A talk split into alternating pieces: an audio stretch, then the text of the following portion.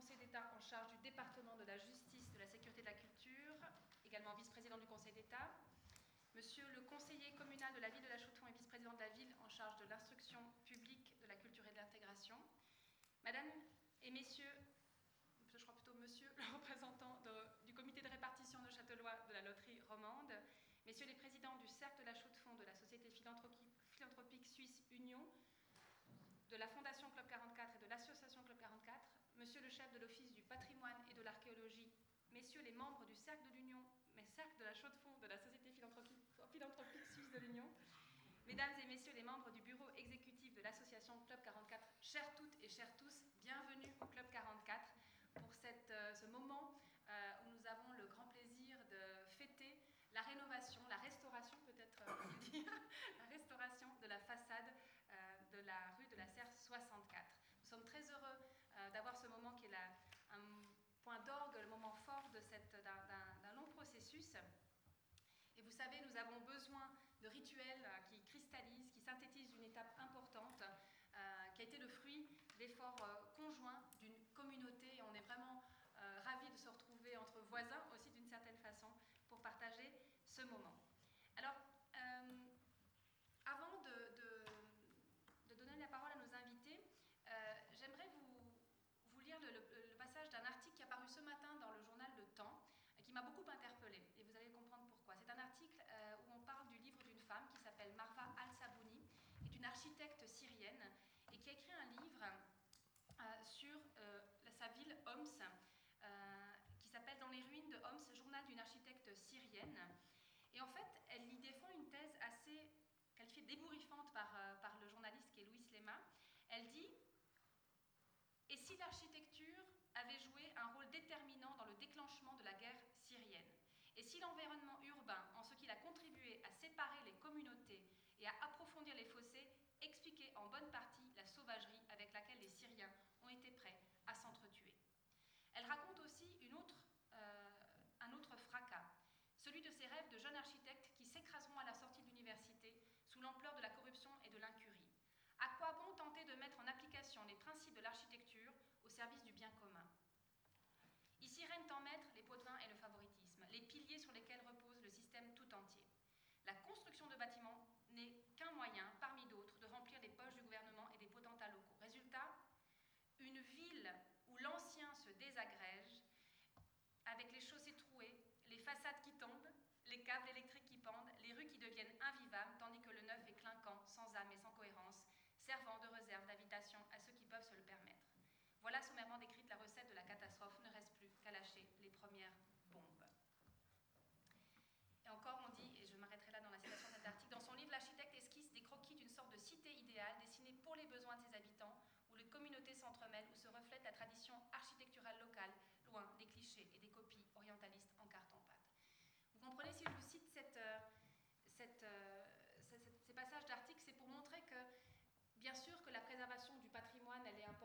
qu'une fin en soi, on en, est amoureux, enfin c'est quelque chose qui, compte pour nous, mais d'être conscient de l'impact que ça peut avoir. Rénover une façade, c'est pas juste s'assurer qu'une façade ne tombe pas, c'est prendre soin d'une communauté.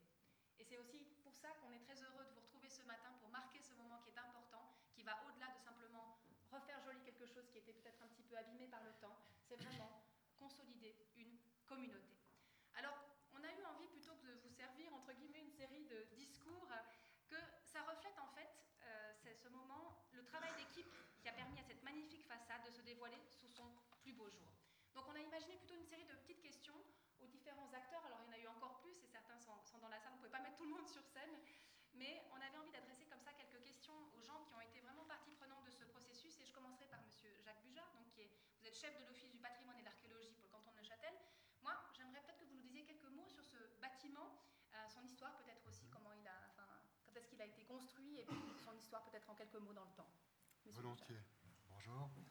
Alors, tout d'abord, d'un point de vue strictement administratif, c'est un bâtiment qui a été classé en 2012 euh, à l'occasion de son centenaire.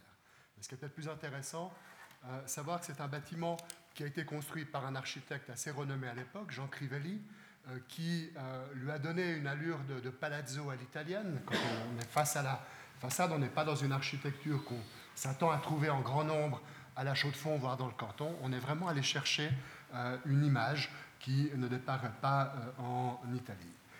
C'est un bâtiment qui pour moi est important parce qu'il y a son intérêt architectural pour le début du XXe siècle, et il y a tout autant son intérêt architectural pour la deuxième moitié du siècle dernier. C'est-à-dire qu'en 1957, le Club 44 qui occupait ces locaux a décidé de, réaménager sa, salle et un article paru au moment de l'inauguration indique que le mot d'ordre a été construire dans la salle existante sans modification du bâtiment et avec un budget réduit au minimum. Ce sont des choses qu'on connaît bien souvent comme ordre donné pour tout, tout chantier, mais euh, on est allé chercher des architectes euh, très réputés, Angelo Mangiarotti et Bruno Morasuti, euh, milanais, qui euh, ont fait un véritable chef-d'œuvre en jouant très finement à l'intérieur d'un local existant. Pensez par exemple aux fenêtres, on en reparlera peut-être tout à l'heure, mais aux fenêtres qui sont derrière vous, qui sont encore les fenêtres de 1912. Il ne les a pas touchées, il les a conservées parce qu'il a imaginé que c'était euh, tout à fait intéressant. Puis, je crois qu'on est aussi un élément de, de confluence de plusieurs types d'intérêts. Il y a l'intérêt architectural, il y a un intérêt euh, pour le patrimoine immatériel, en particulier avec toutes les conférences qui se sont données ici et qui ont laissé ces formidables archives euh, iconographiques et euh, auditives. Et un autre élément aussi un peu immatériel, c'est le cercle de l'Union, qui est aussi un, un, lieu de sociabilité, de philanthropie, qui depuis plus d'un siècle siège dans ce bâtiment. Et donc, c'est vraiment, par bien des côtés, pour moi, un bâtiment tout à fait emblématique de la Chaux-de-Fonds et du canton. Merci beaucoup. Alors, merci d'avoir fait aussi la promotion à la fois de nos événements et de leur enregistrement. Donc, je rappelle à toutes et tous, hein, toutes nos conférences qui ont lieu chaque semaine, vous pouvez les retrouver sur notre site internet sous forme vidéo, sous forme sonore. N'hésitez pas, c'est un formidable patrimoine, effectivement, immatériel de plus de 2000 conférences. Donc, en général, on garantit les nuits blanches qui vont avec. Alors, Jean Guyot, vous êtes à ma droite, vous êtes président de la fondation du Club 44. Alors souvent, fondation Club 44, Club 44, on ne comprend pas très bien qui fait quoi. Euh, quel est le rôle de la fondation Club 44 que vous présidez par rapport à l'association Club 44 qui m'engage, par exemple? Bonjour. Alors, euh, la question étant posée, je vais essayer de répondre le plus clairement possible, avec, oui, avec micro. Euh, la fondation fonctionne un peu comme un conseil d'administration. Il n'a pas un énorme capital. Le principal capital, c'est l'immeuble dans lequel vous vous trouvez. Il n'a pas de nombreuses rentrées d'argent. Je crois que c'est connu. Euh, il y a deux, on va dire, manières de faire entrer l'argent. C'est une fois avec euh, l'AIP et puis une fois avec, l'association industrielle et patronale, pour ceux qui ne le sauraient pas, et une fois euh, les locations du Club 44. Nous nous réunissons minimum deux fois par année, une fois pour faire le budget et une fois pour euh, constater les résultats. Entre, s'il faut, on trouve le moyen de se réunir. la fondation euh, réunit une dizaine de personnes quand tout le monde est là et euh, elle permet de gérer ce patrimoine en fait qui est euh, pas un patrimoine avec un compte en banque. À la banque, on doit de l'argent, mais euh, c'est entretenir ce patrimoine. on l'a fait jusqu'à maintenant beaucoup à l'intérieur.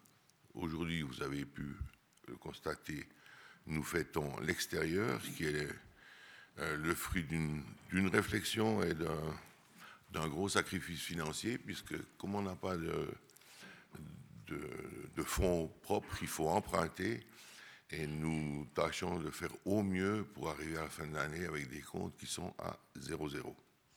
Heureux de cette rénovation, Monsieur Guyot? Qu'est-ce que ça représente pour la Fondation? Je ne serais pas bien si je disais que je n'étais pas heureux. Mais voilà. Obligé. Heureux, heureux, mais soucieux. Soucieux parce que ça oblige à faire des emprunts. À part ça, euh, on a de, très généreux donateurs, mais on doit aussi nous euh, fournir une part de l'effort et puis euh, on doit emprunter aux banques. Ça donne des intérêts. Il faut faire des amortissements, mais on s'en sort. Mais c'est toujours limite, puisqu'on sait au début combien va rentrer d'argent, donc on fait, vous rentrez tant d'argent, puis vous en diminuant, ici, on fait ce qu'il y a. Voilà. En tout cas, effectivement, même a un effort considérable qui a été fait par la, par la Fondation, on en profite vraiment pour remercier le canton de Neuchâtel pour sa subvention, ainsi que la Loterie Romande pour son soutien, et on vous sent comme de vrais partenaires. Alors, Daniel Payot, vous êtes président, alors pour faire court, je prends la version courte, du Cercle de l'Union de la Chaux-de-Fonds.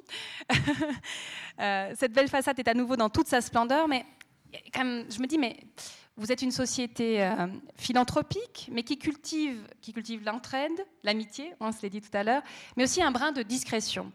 Pourquoi engager autant d'énergie et de moyens pour une sorte de visibilité? Comment vous résolvez cette euh, équation? Alors écoutez, bon, euh, bonjour à tous. Je crois que je ne veux pas prendre le micro, vous m'entendez? Non, non, il faut prendre le micro. Je prends le micro quand même, voilà. Pour les archives sonores, vous savez. Alors effectivement, le cercle de l'Union de la Chaux-de-Fonds, qui est un des plus vieux cercles de Suisse, je crois que sur la liste on est les troisièmes, euh, a été créé par euh, vraiment des, on, appelle ça nous des amis vraiment très forts. On, on doit être amis pour être autre cercle d'union. Puis L'idée de rénover cette façade, bon, c'est qu'on avait un partenaire qui était le Club 44. On connaît l'histoire du Club 44 qui est connu très loin à la ronde. Au contraire de nous, comme tu le disais, on est assez discret, on n'est pas secret, mais puis c'est aussi en mémoire peut-être à nos anciens, c'est vrai. 1912, ce bâtiment, une pure merveille, ils se sont donnés, ils l'ont construit, ils l'ont payé, les prix n'étaient pas les mêmes que maintenant. Quand je prends le prix de la construction à l'époque, je crois que ça revenait à peu près pour tout le bâtiment, à peu près comme ça a coûté maintenant les fenêtres et les façades. Donc voilà, 1912, 2018, 106 ans de différence. Puis effectivement, ben, quand il y a eu cette célèbre vente au Club 44, je me suis renseigné vers mon ami André, qui est l'archiviste, faut pas oublier que l'Union de ce temps-là, il y avait 400, passé 400 personnes, 20 000 bouteilles à la cave. C'était pas mal. Je pense que c'était plus des buveurs que nous. Euh, c'est vrai que les anciens de cette époque-là étaient plutôt contre cette vente au Club 44, comme j'ai pu entendre dire. Puis les jeunes de cette époque, qui sont devenus vieux maintenant, effectivement, ils étaient plutôt pour. Puis c'est le comité qui a dû trancher. Puis qui a tranché, je pense, très bien, très bonne idée, parce qu'effectivement, en étant 400 personnes, ben, il nous fallait beaucoup de place, mais maintenant, on n'est plus qu'une centaine. Donc, je trouve cette répartition entre le Club 44 et le Cercle de l'Union, je trouve que c'est une très bonne chose, surtout qu'il y a une très bonne entente, vraiment, euh, c'est de l'amitié, on a allé de l'avant pour cette façade, on n'a pas eu de problème, on a discuté autour d'une table, c'était magnifique. Moi, je, me, je, remercie aussi tous mes amis de l'Union qui ont été d'accord, parce qu'effectivement, ce n'est pas moi qui décide, c'est mes amis de l'Union qu'on a pu faire quelque chose déjà pour nos ancêtres qui avaient construit ce bâtiment et de, redonner une certaine valeur à ce bâtiment. En tout on sait que vous êtes passé de 400 à 100, mais les, bouteilles, ça a passé de quoi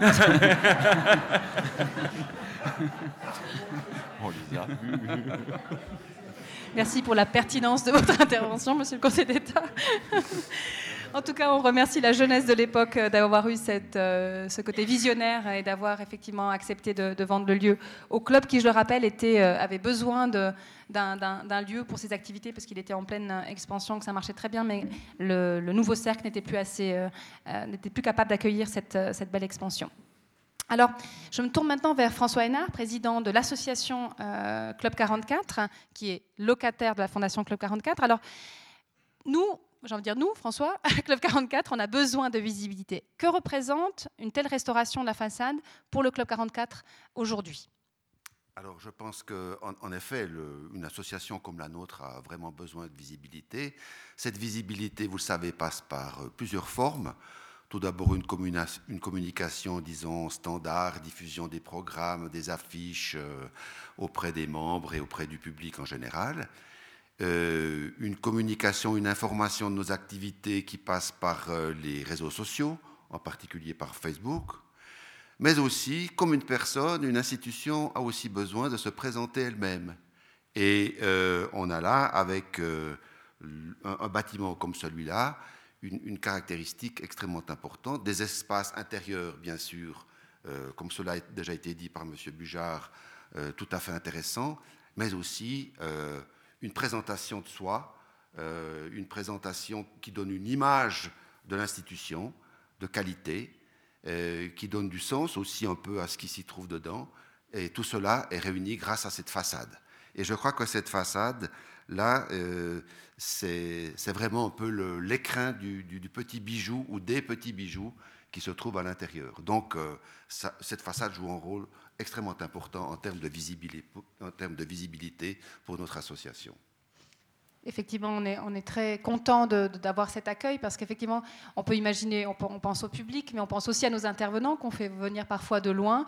Et c'est vrai que de pouvoir, enfin, on est assez fiers en général quand on, on les amène ici. Et puis, euh, on était déjà très fiers à l'intérieur. La façade était très belle, mais effectivement, le temps avait fait un petit peu son, travail. Donc maintenant, de la présenter euh, rénovée, restaurée, on est, on est vraiment très content. Alors, je me tourne maintenant vers. Euh, Monsieur Sandro Cubeto, qui, a été le grand, restaurateur de cette, de cette façade. Euh, qui été notre guide avec Monsieur Bujard sur les aspects vraiment euh, euh, d'histoire de l'art, d'architecture. Alors, Monsieur Coubetou, soyons francs. Au début, on s'est dit, enfin, ça faisait longtemps qu'on disait, il faut qu'on donne un petit coup de, un petit coup de jet d'eau à cette façade, il faut qu'on la, hein, faut qu'on la nettoie. Mais en fait, on s'est vite rendu compte euh, que, c'était une façade qui avait euh, qui nécessitait pour sa restauration vraiment beaucoup de soins et que c'était pas parce que elle avait, enfin, on a redécouvert. C'est aussi c'est ça qui est aussi intéressant quand on se lance dans ce genre de processus, c'est qu'il s'agit pas juste de nettoyer, mais vraiment de restaurer.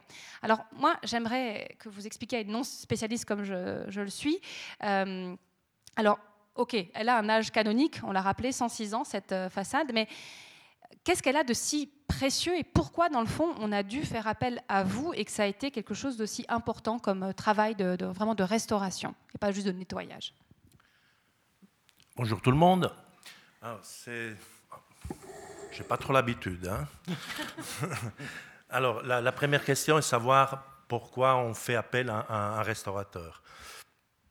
Alors, euh, c'était un petit peu évoqué, c'est un, bâtiment qui, qui, a une histoire, qui est c'est un bâtiment protégé, c'est un bâtiment qui a des caractéristiques très très importantes.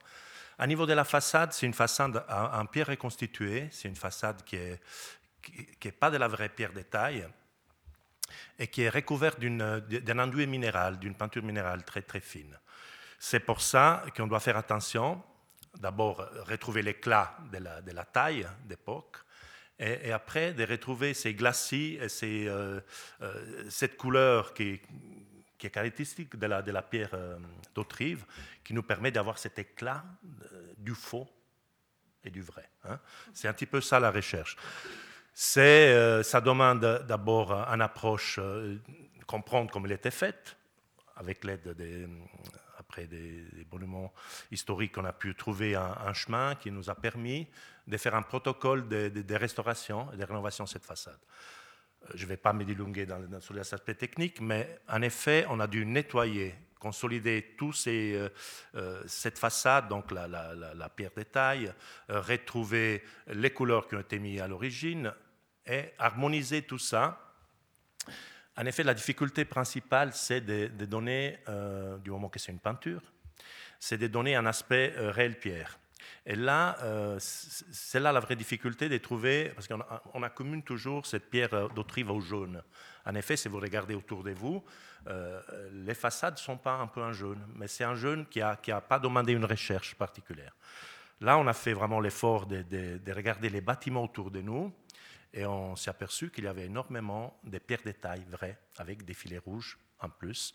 Parce qu'à euh, cette époque, quand on faisait du, soit du vrai que du faux, on entourait, on marquait la taille, on marquait la taille euh, justement pour embellir, pour donner cette, euh, cette force à l'architecture. Voilà, c'est ça qu'on a fait, avec l'aide et la collaboration précieuse de tout le monde, parce que c'est vrai, vous l'avez dit avant, c'était un, chantier qui était mené dans, l'harmonie, vraiment dans, le partage, vraiment. Euh, tous les soucis ont été évoqués, dans les couleurs des fenêtres, à, tous les aspects techniques. Et je profite de remercier aussi tous les intervenants, donc, euh, et tous les maîtres d'ouvrage qui ont, participé à cette rénovation. Tout à fait, vraiment euh, bravo à toutes et à tous parce que quand même c'est pas banal. Je crois qu'on a fini les travaux avec un mois d'avance à peu près, c'est ça? Je regarde euh, notre administratrice qui a été aussi euh, cheville ouvrière de, cette rénovation. Un mois d'avance, c'est juste Marina? Oui. Donc voilà, je crois que ça n'arrive pas tous ça, les ça- jours. Ça, c'est lié, à la météo. En effet, euh, on a eu un- un- une météo qui était vraiment clément. Ça nous a permis de travailler sans arrêt tout le temps. Euh, Donc il n'y a pas eu d'arrêt, parce qu'avec avec ces matériaux comme la chaux et tout ça, on ne peut pas travailler avec la pluie, euh, bon, avec d'autres d'autres peintures aussi, mais voilà, c'est ça l'explication. Les dieux étaient avec nous aussi. Les dieux, elles sont avec nous. Je soulèverai juste une petite chose qui est extraordinaire. Bah, pour mettre en doute les architectes, tout ça, on n'avait pas d'architecte en définitive sur ce chantier. Et on a eu de la chance au Cercle de l'Union d'avoir une personne à la retraite avec un peu plus de temps que certains autres, qui est notre ami Fred Reinhardt, qui tous les matins, pendant deux mois et demi, trois mois, surveillait les travaux. Et je l'en remercie infiniment. Si je peux rajouter quelque chose. euh, On peut l'applaudir. c'est assez rare pour le souligner, il n'y a pas eu de dépassement de budget. Je crois qu'on avait effectivement deux anges gardiens, et du côté de l'Union et aussi du côté du Club 44 pour, euh, pour veiller à cela. Alors, Sandro, pas de difficulté majeure dans ce, dans ce chantier, alors? Pas de mauvaise surprise, pas de... Non, la, façade était vraiment en très très bon état. Euh, comme vous avez évoqué, ça ne s'agissait pas d'un nettoyage, hein, c'était plus, plus important que ça, mais c'était vraiment, euh, vraiment en très très bon état. Donc tout le parcours a été fait vraiment sans grande surprise, mais en, en plus de ça, voilà, une très très bonne collaboration. Formidable. Alors, euh, Monsieur Laribo, conseiller d'État, euh, avec, alors moi j'ai suivi ça plus en arrière-plan, mais quand même j'ai découvert tout un monde, hein, euh, euh, notamment quant aux règles de soutien à la rénovation. Donc effectivement on est allé par étapes. hein. D'abord on pensait juste nettoyer, en fait non, il faut restaurer la façade. Puis on se rend compte que pour avoir le soutien, bah, il s'agit pas juste, enfin c'est pas juste la peinture, c'est aussi ben, les fenêtres. On peut, on s'est dit bon ben pour des raisons écologiques, peut-être qu'on on change tout, hein, ben, pour avoir le soutien. C'est complexe. Qu'est-ce que, enfin. Si on avait entre guillemets pas pris en compte euh, le patrimoine ou l'histoire aussi ou une certaine, euh, un certain dessin des fenêtres, on n'aurait pas eu le soutien du, canton. Vous saviez tout ça, vous, ce monde complexe? Vous le connaissez, vous? Alors, que le monde est complexe, ça on le sait tous. Que le monde du soutien au patrimoine l'est aussi, on le sait peut-être moins, et, je vais en donner quelques éléments. Donc, effectivement, je ne savais pas euh, qu'on avait discuté aussi ferme sur des questions de, de fenêtres, mais je suis euh, surtout pas surpris, je suis même rassuré qu'on l'ait fait. Je vais vous expliquer pourquoi. Mais laissez-moi déjà vous dire le, plaisir que j'ai à passer un bout du, samedi avec vous, avec les représentants du Cercle de l'Union. Et je suis vraiment content, en tout cas à deux titres. D'abord parce que euh, j'ai fréquenté quand même assez longtemps le Cercle de l'Union en dessous, en tant que, que joueur du, du club d'échecs de la Chaux de Fonds. Vous le savez peut-être qu'il avait son, son lieu de réunion euh, ici, et, et ça a été pour moi des, des belles années. Et puis aussi parce que, comme je sais qu'on est aussi enregistré, se dire qu'on passe après Sartre, c'est quand même quelque chose euh, d'assez. C'est pas la première euh, fois. d'assez enthousiasmant. Mais pour revenir à la question qui était posée, euh, d'abord, si, si je n'étais pas vraiment au courant, c'est aussi pour distinguer, quand on est conseiller d'État et en charge de 10 services qui sont aussi variés que, euh, que le militaire, C'était une question taquine, hein, la police, euh, euh, voilà, on, est, on essaye de, de- de rester un tout petit peu à la surface des choses pour les porter, les porter politiquement et pas euh, descendre dans ce qui est un peu plus opérationnel. Euh, c'est c'est logique. Et d'ailleurs, quand il y a des, des collaborateurs euh, d'une rare compétence, au fond, on ne se fait pas trop de soucis de la manière dont ils manquent les- choses. Et, vous le savez, Jacques Bujard est une star dans, le canton euh, pour euh, les questions liées au, patrimoine. Alors, les subventions, en fait, elles ont surtout deux sens. Pourquoi est-ce que le canton attribue des, subventions? Alors, Bien sûr, le, le fond, c'est le soutien au patrimoine, un patrimoine qui, dans notre canton, est particulièrement riche, vous le, savez. Mais ça a un sens, euh, le premier sens incitatif. On veut encourager les gens à se préoccuper de leur patrimoine. Ça, c'est valable autant pour les collectivités publiques qu'on soutient aussi, donc les, communes en particulier. Et puis, c'est valable pour les privés qui euh, ont des, objets qui sont classés. Et puis, le deuxième sens des subventions, c'est que ça permet un contrôle de ce qui est fait. C'est-à-dire qu'on ne va pas commencer à faire, à faire n'importe quoi. Et puis, ça permet aussi de fixer quelques règles pour peut-être saisir l'occasion d'une rénovation pour faire peut-être un tout petit peu mieux. Et ça a donc là vraiment un, sens. Maintenant, j'ai jamais entendu que les règles fixées par, euh, par M. Bujard suscitaient des interrogations. Alors oui, des interrogations, mais, mais qui avaient toujours des, réponses. Maintenant, je vous retourne la question. Est-ce que le sens de votre question, c'est un sous-entendu que les, frais, en plus, au fond, au, final, font que, que, la subvention, elle n'était même pas au niveau de ce que ça coûtait en plus? Pas du tout. Elle était taquine, mais elle n'était pas pernicieuse. Non, non, c'était. Je pense qu'effectivement, c'est là aussi où j'ai envie de revenir. Le bâtiment appartient entre guillemets à deux institutions privées, mais on n'est pas hors sol. On est pris dans une collectivité. C'est aussi le sens de mon introduction tout à l'heure. Et c'est vrai que d'avoir comme ça l'accompagnement euh, par des gens qui s'y connaissent, par des gens qui nous mettent en garde, par des gens qui nous rendent attentifs. Bien sûr qu'on avait M. Koubedou qui est parfaitement conscient de ça, mais euh, le dialogue entre le privé et le public dans, ce, point de vue-là est extrêmement important et fécond, et certainement nous a permis de ne pas être pris par l'urgence, de ne pas être pris par euh, la dimension financière, de nous donner peut-être aussi cette petite aisance, entre guillemets, euh, financière pour pouvoir faire les choses bien, mais surtout en grande intelligence, et on, vous en remercie encore vivement. Donc voilà.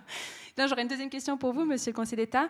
Euh, le canton a donc soutenu cette rénovation, cette restauration. Il ne faut pas vraiment pas que je me trompe, hein, depuis que, faut pas Monsieur Tumtor m'a bien mis en garde, cette restauration. en même temps, ben, forcément, on l'a dit, pour l'association Club 44, c'est intéressant aussi, même si c'est la fondation qui a été soutenue, il y a une sorte de coup double c'est presque un coup. C'est un, fan de, billard aussi, mais en soutenant la, restauration, ben, d'une certaine façon, vous, vous soutenez aussi l'association Club 44 que vous soutenez par ailleurs euh, directement par euh, le soutien aux activités. Est-ce que c'est euh, une façon d'être aussi très cohérent avec ce soutien à l'association Club 44 alors là, vous me tendez la perche de, quelques images. Moi, je ne suis pas un joueur de billard, sauf en politique, parce que en politique, parfois, quand on voit le but, on ne peut pas tirer directement dedans. Il faut passer par des bandes, parfois. Euh, et puis, la deuxième image, celle qui m'est évoquée par Daniel, c'est celle des, bouteilles sur laquelle je reviens. Quand vous avez un excellent Bordeaux, euh, ben, vous essayez de faire en sorte de ne pas le boire dans un verre plastique. Alors, au fond, il y, a un peu de ça. Hein. Le, Club 44, c'est un contenu exceptionnel, mais ça mérite aussi que le contenant soit à la hauteur. Je crois vraiment que l'image permet de, le mesurer. Et puis alors bien sûr, un anniversaire, eh bien ça, se fête. C'était donc une opportunité aussi dans le timing, dans le, euh, calendrier, qu'une subvention intervienne plutôt maintenant que dans 10 ans ou, ou il y a 5 ans. Il faut savoir que, bah, enfin ça tout le monde le sait, les, moyens de l'État ne sont pas illimités, les, subventions ne le sont pas non plus. M. Bujard doit, jongler entre beaucoup de préoccupations. Il doit jongler notamment quand il arrive au mois de novembre, décembre, savoir s'il a encore des sous pour l'année X ou bien s'il doit en garder pour l'année X plus 1. Donc ça c'est le premier jonglage. Ensuite il y a, le jonglage de l'intérêt patrimonial. Il faut essayer de voir là où les subventions sont les plus pertinentes, c'est-à-dire celles où elles développent davantage de plus-value parce qu'on tient vraiment à un objet particulier et le Club 44, bien sûr, en fait partie. Et puis c'est aussi, il faut quand même le dire dans, notre canton, mais je pense que c'est finalement partout la même chose, il y a aussi l'idée d'une répartition géographique. On verrait mal que, que le soutien de l'État se, se, pose que sur, sur un aspect. Ce n'est pas une grosse difficulté, on ne doit pas faire trop attention à ça parce qu'il y a assez d'objets de valeur dans l'ensemble du canton. On a le temple de Motier bien, bientôt comme, comme objet majeur pour le Val de Travers. Il y a partout dans notre canton des objets qui méritent un, soutien. Mais enfin, on y est sensible aussi. M. Bugard doit jongler avec tous ces éléments-là. Alors oui, l'anniversaire est un prétexte aussi pour qu'une euh, subvention intervienne, mais ce n'est pas le seul élément. On est content si ça peut venir comme un petit cadeau d'anniversaire. Super, merci en tout cas. Et puis du coup, j'en profite euh, pour adresser encore une, avant-dernière question à Monsieur Bujard. Euh, vous l'avez rappelé, hein, c'est vrai qu'on a cette architecture d'intérieur aussi qui est, prestigieuse. On est à 45 ans d'écart hein, entre l'extérieur et, l'intérieur, donc c'est aussi deux mondes un peu formels il y a une chose, une démarche que vous avez faite qui nous a fait très plaisir au niveau du canton, euh, c'est cette demande de faire reconnaître. Euh, alors, l'architecture intérieure euh, est classée aussi au canton, mais à un niveau national. Est-ce que vous pourriez nous en dire un petit mot parce que ça nous a fait très plaisir cette nouvelle? Oui. Pas encore, on n'a pas encore de réponse, mais enfin que vous ayez déposé la demande. Alors effectivement, euh, la Confédération euh, tient une liste des objets qui sont reconnus d'intérêt national. C'est une liste conjointe entre l'Office fédéral de la culture et euh, l'Office fédéral de l'armée et de la protection de la, défense et de la protection de la population, puisque c'est une liste qui est aussi valable en cas de, conflit. Et tous les dix ans à peu près, cette liste est, revue. On ajoute, les cantons ont la possibilité de proposer d'ajouter un certain nombre de bâtiments. Euh, c'est ce qu'on a fait. Je prends juste pour la, chaux de fond.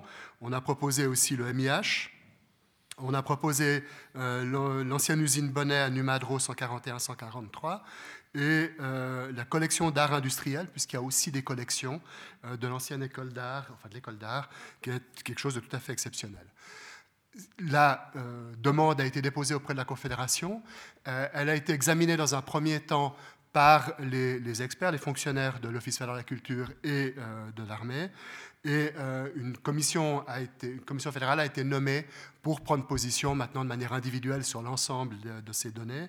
Je suis membre de cette commission, on se réunit pour la première fois la semaine prochaine et j'espère bien qu'on arrivera à faire passer l'ensemble de nos dossiers chaudefonniers, ou en tout cas un maximum.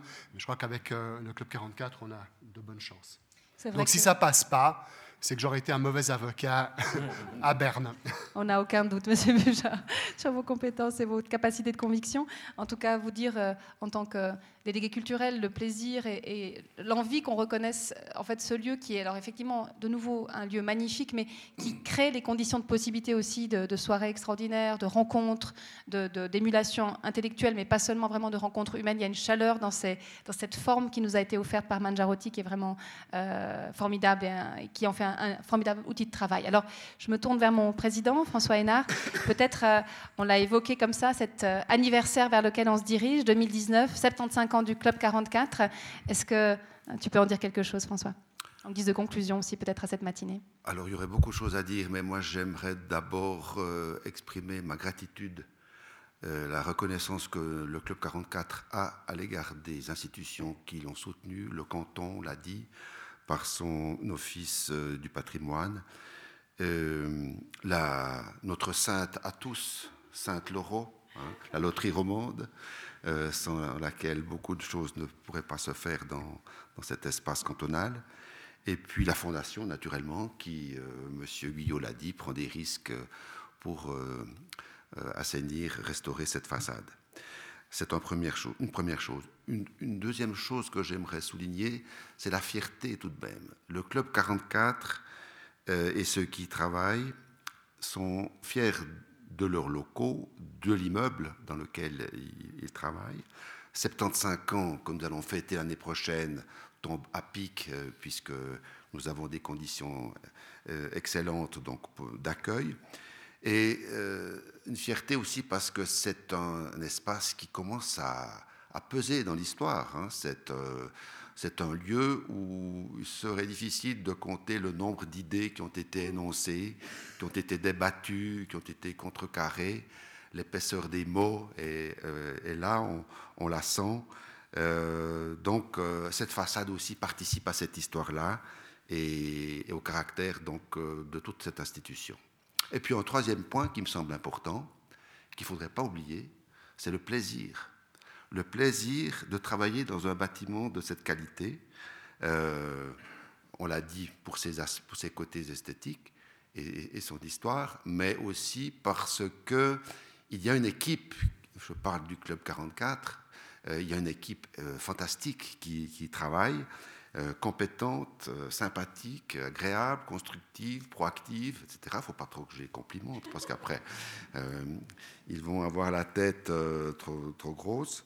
un bureau exécutif qui, qui soutient les, le projet, les projets, les idées, le fonctionnement de cette institution. Et puis, il ne faut pas les oublier, nos voisins du rez-de-chaussée, euh, ce sont des personnes avec lesquelles on a, cela a été dit par M. Payot, des relations extrêmement constructives, extrêmement positives. Il y a une cohabitation euh, euh, extrêmement forte et j'aimerais remercier ici tous ceux qui ont participé à, ce travail.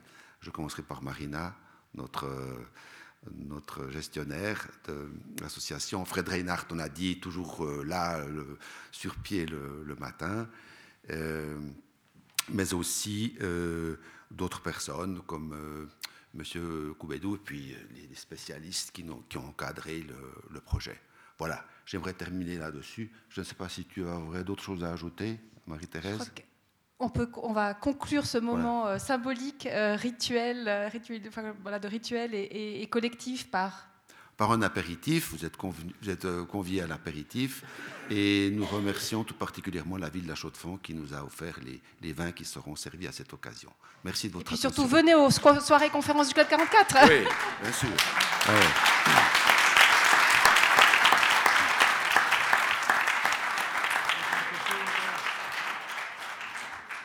Euh, pour terminer, donc, au nom du cercle de l'Union, je vous remercie de vous voir si nombreux aujourd'hui. C'est un grand plaisir. Je remercie le Club 44 qui a besoin d'être en lumière. Et pour nous, ça nous rend service. Vu, qu'on est un peu discret, on nous dit Mais vous êtes où à la chaux de fond On leur dit dans le même immeuble que le Club 44.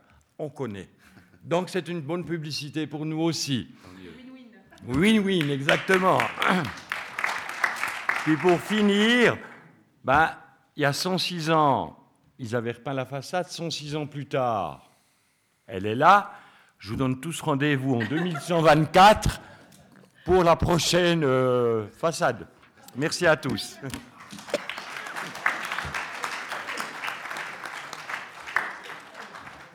Avec 20 000 bouteilles de vin.